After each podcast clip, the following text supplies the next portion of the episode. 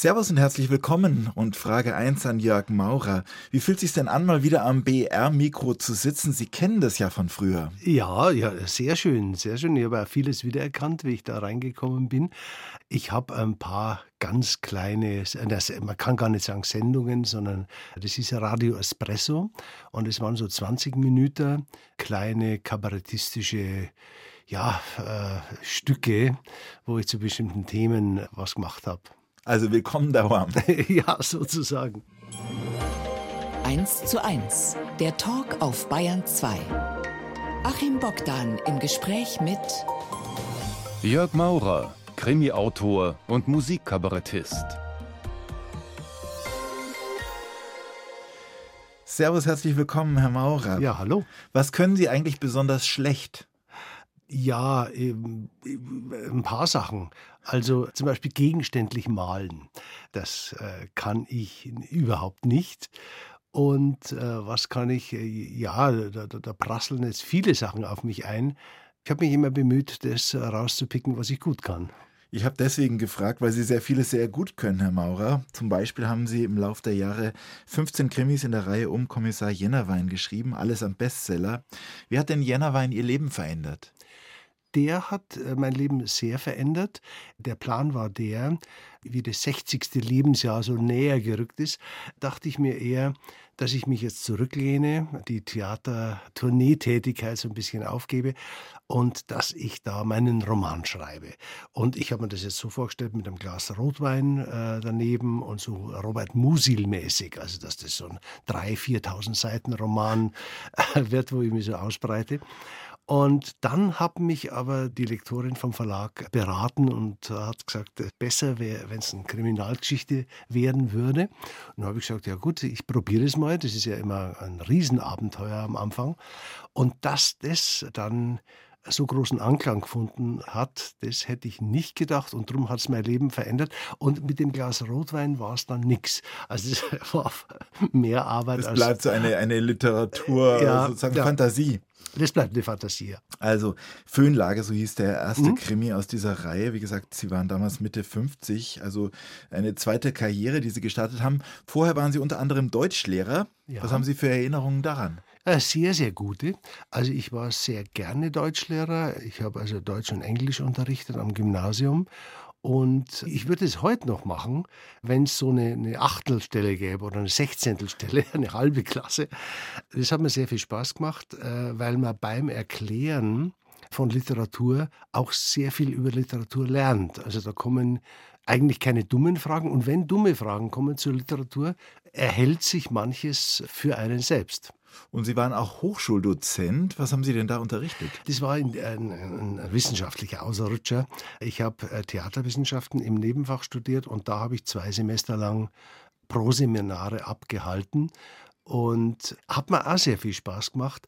Da habe ich aber gesehen, das wäre so auf die Dauer, also das wissenschaftliche Arbeiten über Kunst, das ähm, wäre auf die Dauer nichts. Nicht das Richtige gewesen. Dann waren Sie Musikkabarettist lange Zeit, mhm. beispielsweise mit einem Programm namens Beethovens kleine Patzer. Ja. Erzählen Sie uns auch was über diese Zeit. Ja, das habe ich äh, länger gemacht. Also als Kabarettist sucht man natürlich ein Alleinstellungsmerkmal. Und damals gab es wenige, die sich ans Klavier hingesetzt haben äh, und da Kabarett gemacht haben. Und ich habe dann ein großes Vorbild von mir, Georg Kreisler und Helmut Qualtinger.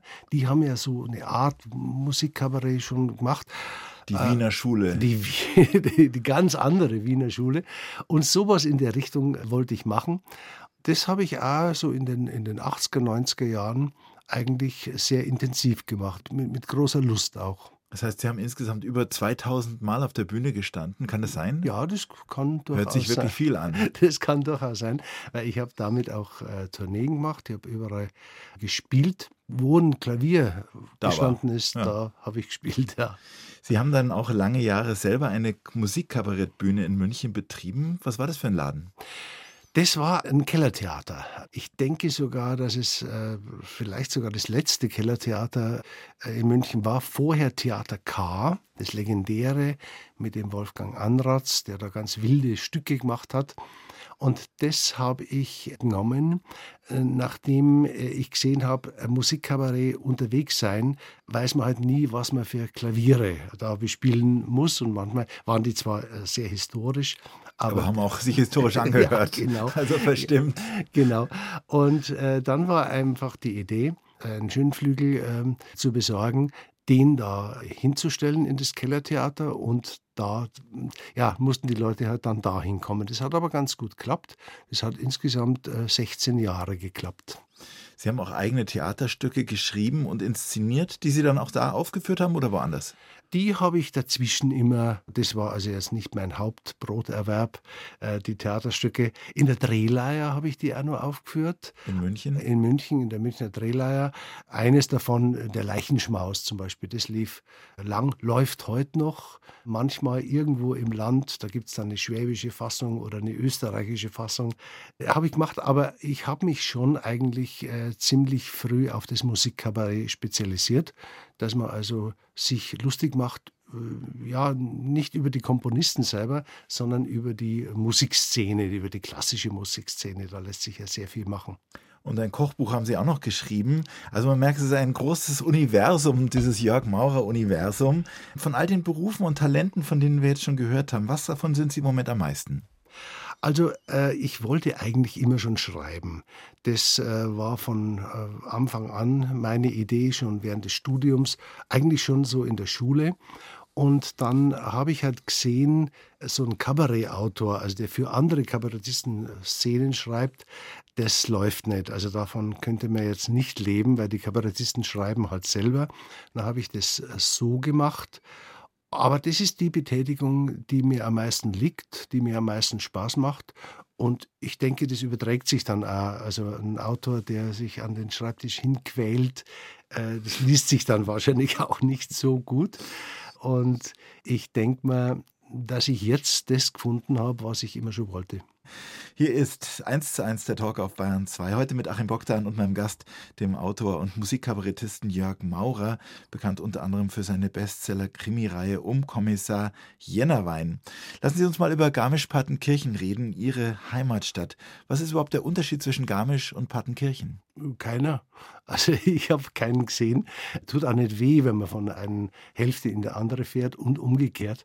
Das ist, glaube ich, bloß so ein Mythos. Also wenn man auch überall gefragt, ob sich die jeweiligen Bewohner verstehen und so, aber wenn man da wohnt, äh, spielt es keine Rolle. Und das ist eine vom anderen genannt, wird es einfach alphabetisch oder ist es eine größer als das andere? Garmisch, das, Partenkirchen? Das, also da, habe ich mir jetzt auch noch keine Gedanken gemacht. Wahrscheinlich alphabetisch, ja. Mhm.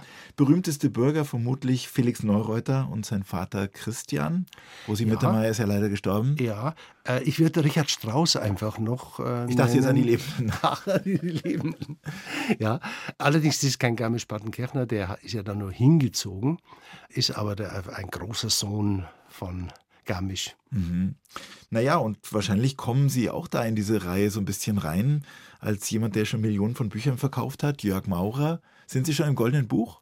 Nee, nee. Ist ja so, da, da, da, wer darf da rein? Wer, wer, darf da rein? Also da wartet man jetzt auch nicht darauf oder da zieht es einen. Das ist eine, eine, überraschende Sache. Das bereitet mir keine schlaflosen Nächte, dass ich da nicht drin bin. Aber Skifahren spielt in Garmisch eine große Rolle. Ja. Auch in Ihrem Leben sind Sie selber Skifahrer gewesen? Ich habe dann schon sehr früh ja Kabarett und Theater gemacht. Es schließt sich dann so etwas aus, das Skifahren. Wenn man sich da was bricht, sind halt einfach ein paar Wochen Engagements weg oder sind ein paar Aufführungen muss man absagen. Darum äh, habe ich das eigentlich nicht gemacht. Ich habe in Garmisch eine Randsportart betrieben, Faustball. Mhm. Äh, ich weiß nicht, ob das jemand kennt. Also die äh, Leute, die das machen, die sind leidenschaftlich dabei. Und da gab es eine Faustballabteilung, die auch ziemlich ziemlich weit gekommen ist, also bis in die Regionalliga. Und das habe ich da gespielt. Ich glaube, die Deutschen waren auch schon x-mal Faustball-Weltmeister. Ich glaube, immer. Immer. Das ist immer dasselbe Endspiel, äh, Deutschland-Österreich, und es gewinnt immer Deutschland. Also, wovon andere träumen. Ja, natürlich. Ja. Was im Eurovision Song Contest nicht möglich ist oder im, das, keine Ahnung, bei der echten WM. Und, die, und am dritten Platz ist, glaube ich, immer die Schweiz, weil so, also so viele Länder. Äh, Gibt es gar nicht, die Faustball machen. Genau, ja. Das ist, äh, Was heißt Randsportart? Das klingt natürlich sehr abwertend. Es ist eine Sportart, die äh, viel Spaß macht. Basiert so auf den Volleyballregeln, nur dass der Ball einmal aufspringen darf dazwischen. Und wie ist es in einer Stadt zu wohnen, in der Hunderttausende eigentlich Urlaub machen, immer wieder? Und äh, also eine Stadt, die geprägt ist auch durch den Tourismus. Klar, damit wächst man auf dass ähm, hier so eine gewisse Welt aufgebaut wird, auch für die Touristen. Garmisch-Partenkirchen lebt vom Tourismus, lebt vom Sport, lebt so von der, von der internationalen Ausstrahlung und da muss man entweder damit klarkommen oder man muss wegziehen. Nach, ja, wegziehen nicht, aber ich bin zum Studium natürlich nach München gegangen, habe da meine musikkabarettistischen Sachen äh, gemacht. Das wäre jetzt in Garmisch allein nicht möglich. Also Aber Sie sind ja zurückgekehrt, also Sie mögen es ja offensichtlich ja. sehr gerne. Sagen Sie uns doch mal ein, zwei persönliche Lieblingsorte in und um Garmisch. Ähm, ja, zum Beispiel mein Schreibtisch. da kann jetzt nicht jeder hin. Da kann nicht jeder hin. Es gibt äh, ein, zwei, drei Pilzorte, wo es die Wahnsinnspilze gibt. Also da gibt es ja, glaube ich, zu jeder Jahreszeit, Tag- und Nachtzeit gibt es die äh, amtlichen Steinpilze. Den Ort kann ich aber nicht sagen. Auch nicht verraten. Nein, nein. Dann verraten Sie uns einen Ort, äh, an den alle können, der trotzdem schön ist. Irgendein Berggipfel, eine Klamm. Was ich sehr schön äh, finde, ist die Höllentalklamm. Da rauscht das Wasser richtig äh, rauf und das ist sehr spektakulär. Und ist und, ja auch in Ihre Kunst eingeflossen, in Ihrem Roman äh, Oberwasser. Genau, da musste ich auch recherchieren.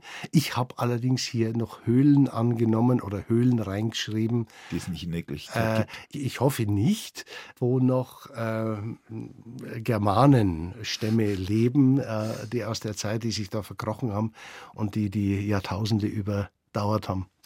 Jetzt ist ja Garmisch-Partenkirchen der Ort, an dem mutmaßlich die Krimis um Kommissar Jennerwein ihren Ausgang nehmen, wobei es in ihren Büchern immer heißt der Kurort, also man kann sich dazu denken, aber es tauchen dann real existierende Berge beispielsweise auf oder die Höllentalklamm. Also wie stark würden Sie sagen, ist letztendlich Garmisch-Partenkirchen auch zumindest ein Inspirationsort für Ihre Krimis gewesen? Naja, man muss es irgendwo verorten, das ist klar. Also ich kann jetzt überhaupt keinen Roman schreiben, der ganz im luftleeren Raum schwebt. Und dann nimmt man halt ein paar Sachen am Anfang. Es ist aber dann mühsam, das ähm, richtig weiterzumachen. Also, dass da jede Straße stimmt, interessiert auch die Leser jetzt im Endeffekt nicht so ganz. Und am Anfang habe ich so, denke ich mal, mal äh, ein Drittel etwa spielen die Romane da. Ähm, wird aber weniger über die Zeit. Das wird weniger, weil natürlich ähm, man, man, sucht halt schöne Mordorte und da muss man dann, wenn man da mehr sucht, dann äh, findet man die auch außerhalb.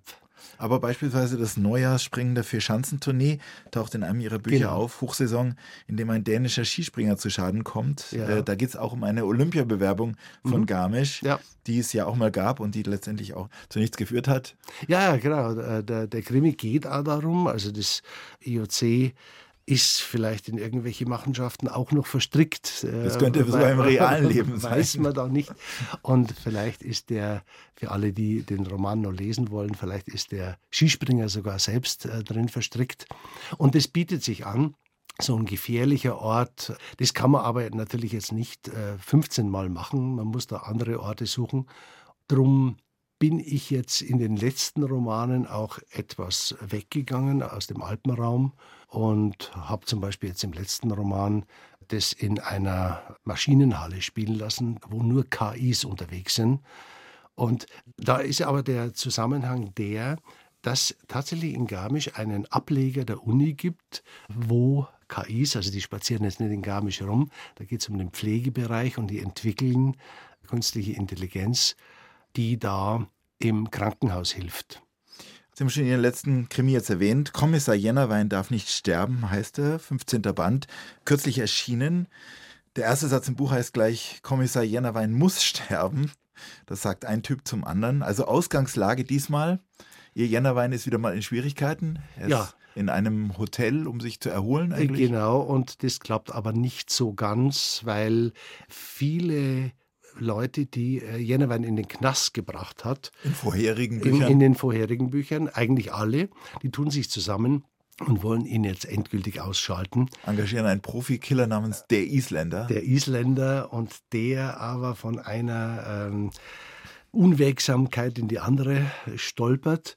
Und dann kriegt äh, Jennerwein von einem ominösen Mann noch einen äh, Auftrag, in einer mm, riesigen Maschinenhalle zu ermitteln.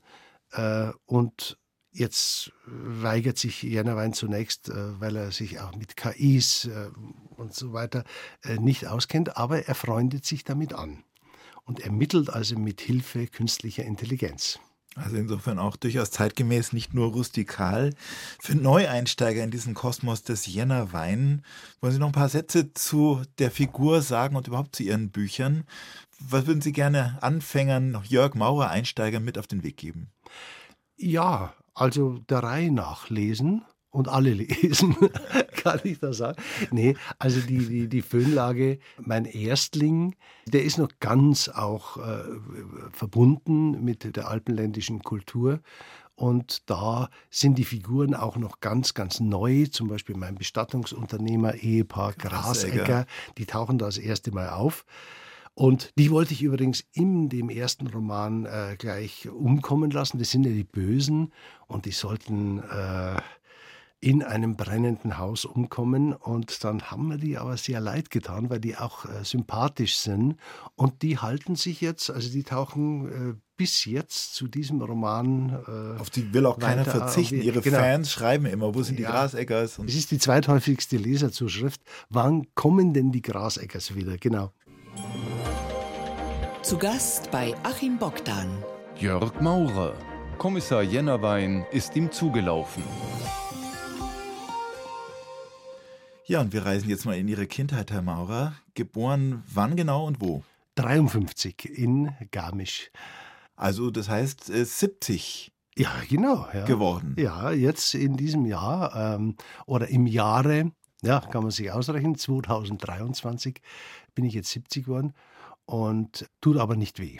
Herzlichen Glückwunsch nachträglich. Danke. Ja, angeblich hat Ihr Großvater einen Baum in Garmisch gepflanzt vor dem Kurhaus am Tag Ihrer Geburt. Stimmt das? Das stimmt. Äh, das, äh, viele Geschichten erfindet man ja auch. Das ist bei Biografien äh, das Salz in der Suppe. Ja, oft ist es so, dass man selber dann glaubt. Aber das ist eine wahre Geschichte. Meine Großeltern haben im Kurhaus dann äh, gearbeitet und da wurde eine Tanne gepflanzt, die jetzt auch genau 70 ist. Also da schaue ich ja oft hin. Und die lebt. Ah, die lebt, ja. Naja, in Zeiten von Klimakrise kann man durchaus Stimmt, mal aber, aber die lebt. Die lebt. Mhm. Kann man sich mal anschauen. Ja. Die Jörg Maurer Gedächtnistanne. Ja, so, so weit ist nicht, dass da unten ein Schild, es, es ging noch ab, ja. Ja, was ist auf Kindheitsfotos von Ihnen für ein Junge zu sehen? Was für ein Typ? Äh, ein Knitzerjunge was immer das bedeutet. Ich finde Knitz rein so vom Klang her. Ja. Äh, ne, ich hatte eine sehr äh, fröhliche Kindheit äh, und erinnere mich gern daran. Und meine Eltern haben mich auch äh, schon früh äh, auf das kulturelle Leben hingewiesen. Also mein Vater hat selber Musik gemacht. Und meine Mutter war sehr literaturinteressiert, hat äh, sehr viel gelesen und äh, da, äh, wie Sie gesehen haben, dass ich mich dafür interessiere, haben Sie mich sehr gefördert, an sich äh, die ganze Zeit über. Und das hat mir gut getan. Also mit welchen Instrumenten dann? Mein Vater hat auch alle möglichen Instrumente gespielt. Äh, Zither, glaube ich, war sein Hauptinstrument. Das habe ich auch versucht, aber da äh, bin ich nicht so weitergekommen. Ich habe dann Klavierunterricht gehabt, ganz klassisch, hatte das zehn Jahre lang.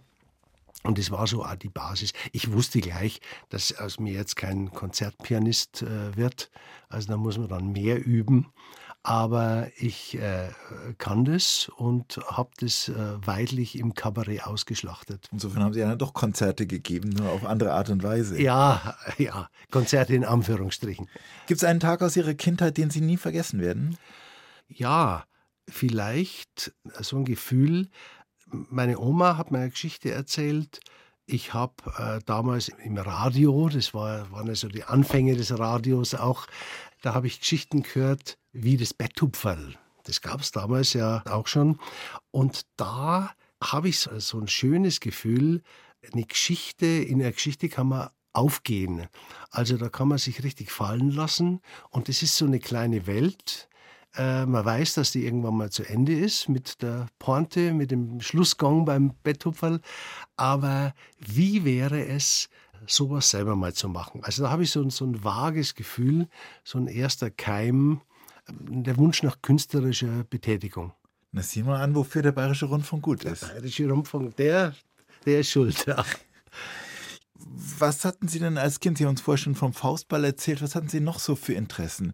Klavier gespielt, Faustball? Ja, äh, das Faustball, ja, da war dreimal in der Woche Training.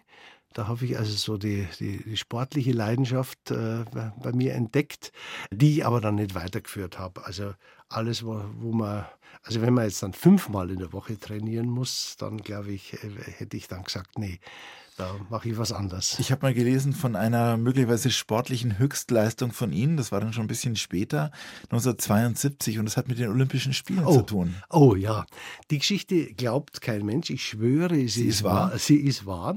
Ohne mich wäre das äh, Olympische Feuer gar nicht angegangen. Und zwar, das wusste ich auch nicht, der Staffellauf, also der, der, der, der Stafettenlauf mit dem Olympischen Feuer, der geht ja tatsächlich von Athen nach München dann zum Beispiel. Und da werden die äh, Turnvereine und Sportvereine angeschrieben und da darf jeder einen Kilometer laufen. Da werden also drei Leute ausgewählt, einer mit der Fackel und zwei Begleiter. Und da wurden wir von der Faustballabteilung angeschrieben und da durfte ich die Fackel einen Kilometer tragen. Da, da war ich, glaube ich, 16 oder 17, 18, ja, 72, ne, ja, muss ich. Ja. Und da habe ich mir das so vorgestellt, dass da jubelnde Mengen am Straßenrand natürlich stehen und ich nicke da so. Es war aber so, die Strecke war zwischen Garmisch und Burgrein, also eine unbewohnte Strecke. Dann war es abends um 10 und es hat geregnet wie Sau. Und da stand natürlich niemand. Ein Riesenaufwand mit Security und Polizei vorn und hinten und Ersatzfackeln und so. Aber es war anders, als ich mir das vorgestellt habe.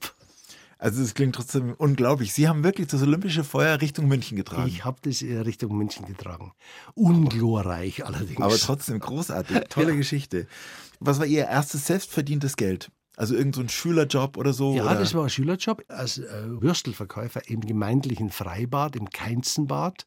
Das war mein erstes, äh, mein erster Job, der daraus bestanden hat, die, äh, die, die Würstchendosen aufzuschneiden und auf möglichst unzerplatzt dann zu erhitzen und auf dem Papp Teller zu servieren. Also verantwortungsvoll. Das war richtig verantwortungsvoll, ja. Und Sie haben es gut gemacht. ja, hat jedenfalls deswegen Spaß gemacht, weil man da äh, danach äh, was gekriegt hat. Ich glaube 1,50 oder so, ein Mark pro Stunde. Und baden gehen konnte. Und, und frei baden gehen konnte, ja. Was würden Sie sagen, hatten Sie so für Vorstellungen von der Welt und auch vielleicht von Ihrer Zukunft, als Sie so 17, 18 waren? Also wir reden da so über ja, 1970, 71, ja. kurz vor den Olympischen Spielen in München. Was haben Sie da so gedacht, was aus Jörg Maurer mal wird? Da hatte ich natürlich jetzt keine konkrete Vorstellung, kann man sich äh, so vorstellen. Ich habe schon äh, so eine Ahnung gehabt, dass es in Richtung äh, von künstlerischer Betätigung geht und dass ich gern Geschichten erfinden will. Ich dachte, ich probiere mal einige Sachen aus, kann man mit dem Klavier was machen, kann man mit der Stimme was machen, äh, kann man äh, sich auf die Bühne trauen. Und da habe ich mir an sich Zeit gelassen. Ich habe immer so Brotberufe gehabt, wie den Lehrer, habe aber nebenbei einfach geschaut, was ich dann im Endeffekt machen will. Und dieses Schauen, das ist dann bis, äh, bis vor zehn Jahren, äh, so lange hat es gedauert, bis ich dann gesehen habe, ich will schreiben. Ich will an den Schreibtisch hin und will da Geschichten erfinden. Wie ein Whisky, der auch erstmal reifen muss. Ja, der, in meinem Fall allerdings hat, hat es äh, dann schon über 40 Jahre gedauert. Heute bei uns zu Gast ist Jörg Maurer und wir haben gerade von einer Kindheit und Jugend im Werdenfelser Land gehört und einem Studium in München. Ging es Ihnen denn eigentlich dann so in München? Äh, in der Großstadt. Ja, das waren ja so die, der Anfang der, der, der 70er Jahre. Da ging es ja auch politisch ziemlich zu. Da waren viele äh, Demos, es waren viele Cafés, äh, wo entsprechende äh, Literatur gelesen wurde, auch wilde Literatur. Äh, mir ging es äh, sehr gut. Es ist ja, wenn ich kurz einhaken ja. darf, die Zeit, als die äh, Fernsehserie Münchner Geschichten gedreht wurde mit Günter Maria Halmer. Ja, also ja. kann man sich das auch ein bisschen so vorstellen? Kann man sich vorstellen, ja. Allerdings so Fassbinder muss man sich, wenn man sich Fassbinder äh, Filme anschaut, da, also war natürlich auch diese, diese etwas verschwitzte Kleidung mit den Hosenschlag und, und, und, und Aufschlaghosen und die Hemden, diese ganz engen Hemden und die vielleicht auch diese Fassbinder-Dialoge, die man da geführt hat. Ich weiß nicht. Wenn man dann selbst drinsteckt, ist es anders als in der Rückschau. Aber ich habe mich sehr wohl gefühlt, habe auch gesehen, ich, ich habe schon auch gern studiert, habe aber gesehen, dass das Studium, also eine wissenschaftliche Betätigung über Literatur, das ist nicht so meines. Da gibt es äh, wesentlich bessere Leute, die das machen. Und ich habe da schon dann äh, langsam angefangen, was zu schreiben, Szenen zu schreiben, Kabarettszenen zu schreiben und auch hier und da mal aufzutreten, im legendären Mu zum Beispiel. Da weiß ich gar nicht, ob das heute noch jemand kennt. Das war so eine der ersten Kleinkunstbühnen in München. Und dann habe ich äh, äh, als Zuschauer die, die Drehleier äh, kennengelernt, war da ganz begeistert, dass es auch möglich ist, einen ganzen Abend einmal allein zu machen. Habe dann den Zimmerschied das erste Mal gesehen und da habe ich mir Herz gefasst und habe den Werner Winkler angeredet, ob ich da nicht auch mal spielen könnte. Vermutlich erstmal mit irgendwas Kleinem, einer kleinen Nummer. Natürlich eine Nummer, mhm. irgendwo so als, als Vorgruppe. Und dann, ich hatte schon dann einen Abend, aber das war im August. Äh, richtig im August, am Montag und äh, heiß es. und da probiert man das halt einmal aus. Und da kommen dann 30 Leute oder 17 oder wie auch immer, die sich da rein verirren. Aber das muss so sein. Mhm. Ja, was hat es in Ihnen so ausgelöst? Das ist ja dann doch eine neue Situation. Sie waren ja parallel Deutschlehrer, ja. da hatten Sie natürlich auch ja. Ihr Publikum, aber das musste ja, ja jeden Tag kommen. Die anderen mussten Sie erst mal locken, dass die da reinkommen zu Ihren Auftritten. Das eine in der Früh, das andere abends. Erzählen Sie mal von diesen beiden Welten. Ja, ist übrigens auch dann der Grund, warum ich eins von beiden aufhören musste, weil das schließt sich so ein bisschen aus. Also Deutschlehrer ist halt sehr früh aufstehen und Kabarett ist oft sehr spät ins Bett gehen, weil man viele Zugaben macht, sagen wir mal so. Aber es sind zwei Welten, die äh, sich natürlich auch gegenseitig befruchten. Also man kann in einem bürgerlichen Beruf viel beobachten und das dann abends äh, aufbereiten. Das ist als Künstler notwendig, dass man mal die Schaufel in der Hand hatte, finde ich, weil man muss schon auch wissen, was man beschreibt, was man auf den Arm nimmt, was man parodiert. Tja, und dann haben Sie ja irgendwann mal offensichtlich für sich der Entscheidung auch getroffen. Sie wagen den Sprung ins irgendwo auch ein bisschen unsicherere, also haben den Lehrerjob hinter sich gelassen. Genau, zum Entsetzen meiner Eltern mhm. äh, habe ich dann das aufgehört und ähm, bin dann in die freie Szene gegangen, habe äh, Engagements angenommen, habe mich halt so umgesehen, habe da mal gespielt, dort mal gespielt, habe den Auftrag angenommen und den anderen. Das lief aber damals noch gut. Da wurden noch Kabarettisten gesucht und da konnte man auch mal sagen, äh, wie schaut's aus? Äh, Veranstalter sowieso, äh, hast nächsten Samstag nur eine Viertelstunde für mich da würde ich ganz gerne mal eine Nummer ausprobieren. Ich glaube, das ist heute gar nicht mehr möglich. Also da müsste man jetzt schon fürs nächste Jahr die Tournee vorbereiten. Aber damals in den, das waren dann die 80er Jahre, da ging das. Sie haben schon so ein paar Orte genannt, beispielsweise in München das Mu. Es gab auch die Liederbühne Robinson, Drehleier. Das sind so Kultorte gewesen in München für diese Szene damals. Ja, und dann haben Sie sich ja ganz offensichtlich einen Namen da erspielt. Ja, ich habe dann, man sucht ja dann immer so nach, einem, nach dem Besonderen, nach einem Alleinstellungsmerkmal. Und ich habe mich dann schon früh ans Klavier gesetzt und äh, habe da äh, versucht, klassische Stücke zu verhunzen, was gar nicht so leicht ist, denn man muss ja die klassischen Stücke dann üben und muss sie äh, zunächst mal einigermaßen fehlerfrei können und dann kann man erst die Fehler, die Patzer reinmachen. Ich habe dann ein, äh, ein Kabarettprogramm Beethovens kleine Patzer äh, gemacht. Man muss also zweimal üben an sich und das lief schön, das lief gut und da habe ich dann auch so im ganzen deutschsprachigen Raum gespielt. Gab es denn auch Momente, wo Sie sich so ein bisschen Sorgen gemacht haben? Ich meine, lief es denn immer gleich perfekt? Oder hatten Sie auch zwischendurch mal so Ängste, ob Sie das durchs ganze Leben tragen könnte? Meine Eltern haben das übernommen, das mhm. sich Sorgen machen. Also natürlich läuft es am Anfang nicht perfekt und am Anfang heißt die ersten 10, 15 Jahre, da sind dann schon auch äh, mal Ausfälle oder, oder Missverständnisse. Ein Veranstalter meint, ich mache äh, knallhartes politisches Kabarett und dann setzt sich da auf einmal einer ans Klavier und singt da Lieder. Das gibt es immer wieder. Aber das war dann so, dass ich so einige Stationen hatte, einige Anlaufstationen, wo ich mich verlassen äh, konnte darauf. Die Leute, die da kommen, teilen meinen Humor. Im Mainzer Unterhaus habe ich zum Beispiel auch gespielt und in sehr vielen kleinen Orten, wo ich dann äh, mit Schrecken feststellen muss, wenn ich jetzt im Internet schaue, dass die gar nicht mehr gibt. Also die Veranstaltungsorte gibt es äh, nicht mehr, die haben aufgehört. Also da habe ich äh, eigentlich immer wieder neue Spielorte gesammelt. Und dann eigentlich auch noch selber einen Spielort dazugefügt. Sie haben ja dann 1994 eine eigene Kabarettbühne eröffnet, die es dann 15 Jahre lang gab. Hatten Sie denn auch gastronomische Vorkenntnisse, also jenseits des selber trinken gehens? ja, eigentlich überhaupt nicht. Also außer wieder das Würstelverkaufen. Damals, also den ersten Schülerjob, im Garmischer Keinzenbad, haben mir aber nichts genützt.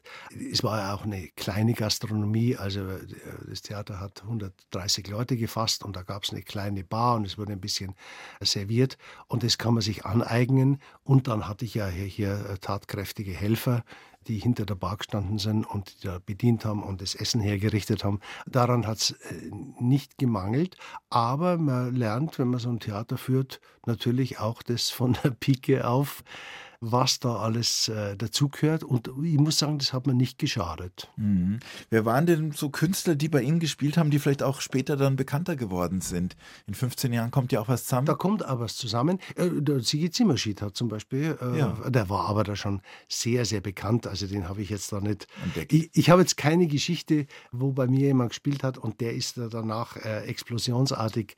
Vielleicht, ich weiß es nicht. Also der Sigi Zimmerschied hat bei mir gespielt. Und dann hatte ich ja Zauberer, den Magic Monday hatte ich da, den, diese Zauberer, äh, das ist eine ganz eigene Szene, das ist glaubbar. Ich habe mich vorher noch nie damit beschäftigt. Aber Sie können inzwischen selber ein bisschen zaubern. Äh, ich äh, könnte jemanden das Portemonnaie aus der Hose nehmen, ohne dass er es merkt. Nein, meins ist noch da. Äh, tatsächlich, ja. ja, ja. noch. Sind Sie sicher, dass das Gut. Die Sendung ist ja noch nicht vorbei. ja.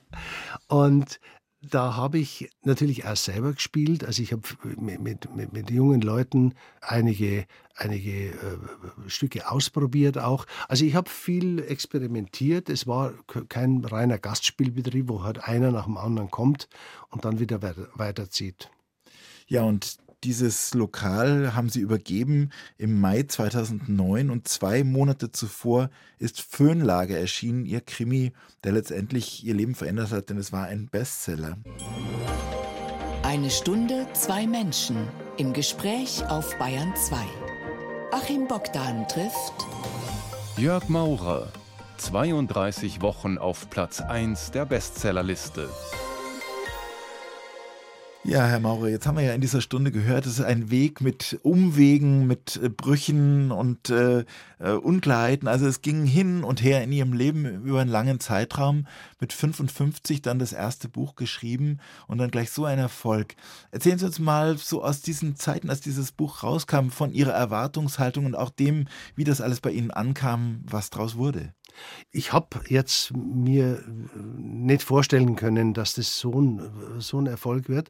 Mein Weg dazu waren Wettbewerbe. Also ich, ich wollte schon mal was Größeres veröffentlichen und es gibt ja oder gab es damals äh, viele Literaturwettbewerbe, gibt es immer noch. Also da wimmelt es von Lyrik und Kinderbuch- äh, und Krimi-Wettbewerben.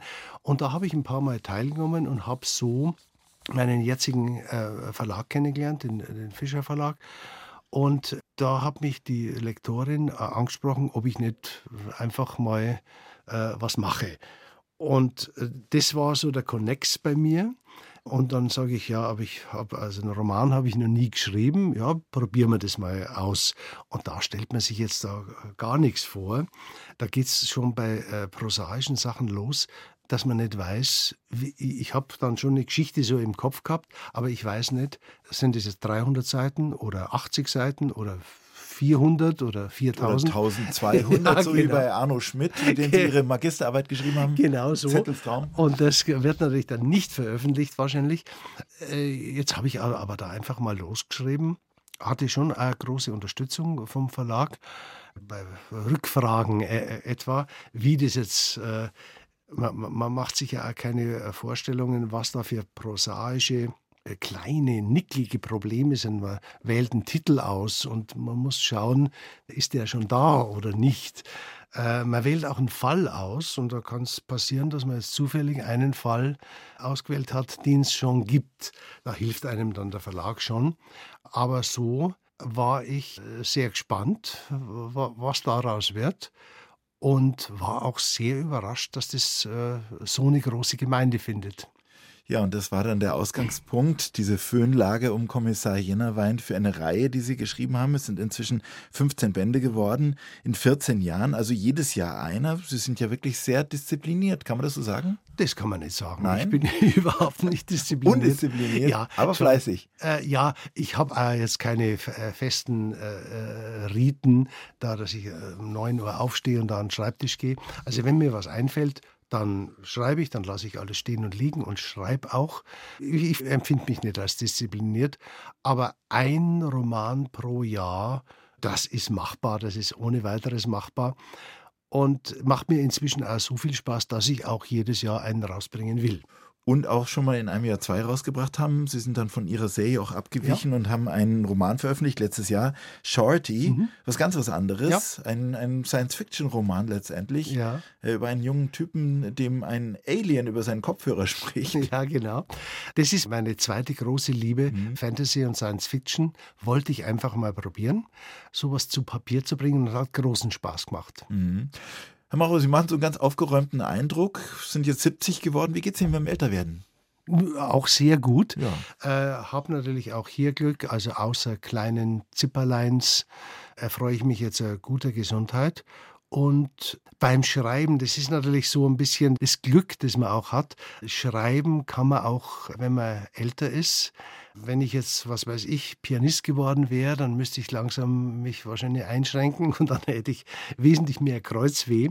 Aber das Schreiben, äh, man stellt halt am Computer die Schrift größer ein. Also es ist jetzt Times New Roman, äh, was weiß ich, 25 oder so. Das ist das Einzige. Aber das geht bis ins hohe Alter. Und Sie malen noch nebenher? Ja, ich habe da so einige kleine heimliche Lieben und das Malen gehört dazu, das habe ich immer schon gemacht. Ich male allerdings nicht gegenständlich, sondern ich habe jetzt da was entdeckt, äh, das ich aber nicht sage. Also ich habe mal ein Foto gesehen, es, es, ich sage zumindest ja? mal so, es schaut so ein bisschen aus wie Miro. Es hat so nee, oh, das ist ja, das ist ja, das ehrt mich, der Vergleich. Ja. Geht so in die Richtung, ja. Ich mache das allerdings so ungegenständlich soll es dann auch wieder nicht sein, sondern ich äh, verwende Zeichen mhm. und äh, versuche die so anzuordnen, dass man die äh, sich auch ins Wohnzimmer hängen kann, also zum Beispiel Noten oder Zahlen oder Buchstaben. Was würden Sie sagen, sind die schönsten Momente Ihres aktuellen Lebens? Die schönsten Momente sind tatsächlich die, wenn ich ähm, etwa äh, ein Kapitel fertig geschrieben habe und wo ich sagen muss, ja, da müsste noch ein bisschen was gemacht werden, aber im Prinzip geht es schon in die richtige Richtung. Ja, und was lesen Sie gerade? Sie schreiben ja viel, aber lesen Sie auch? Ich lese, habe immer schon, bin ein, ein, ein großer Bücherfresser.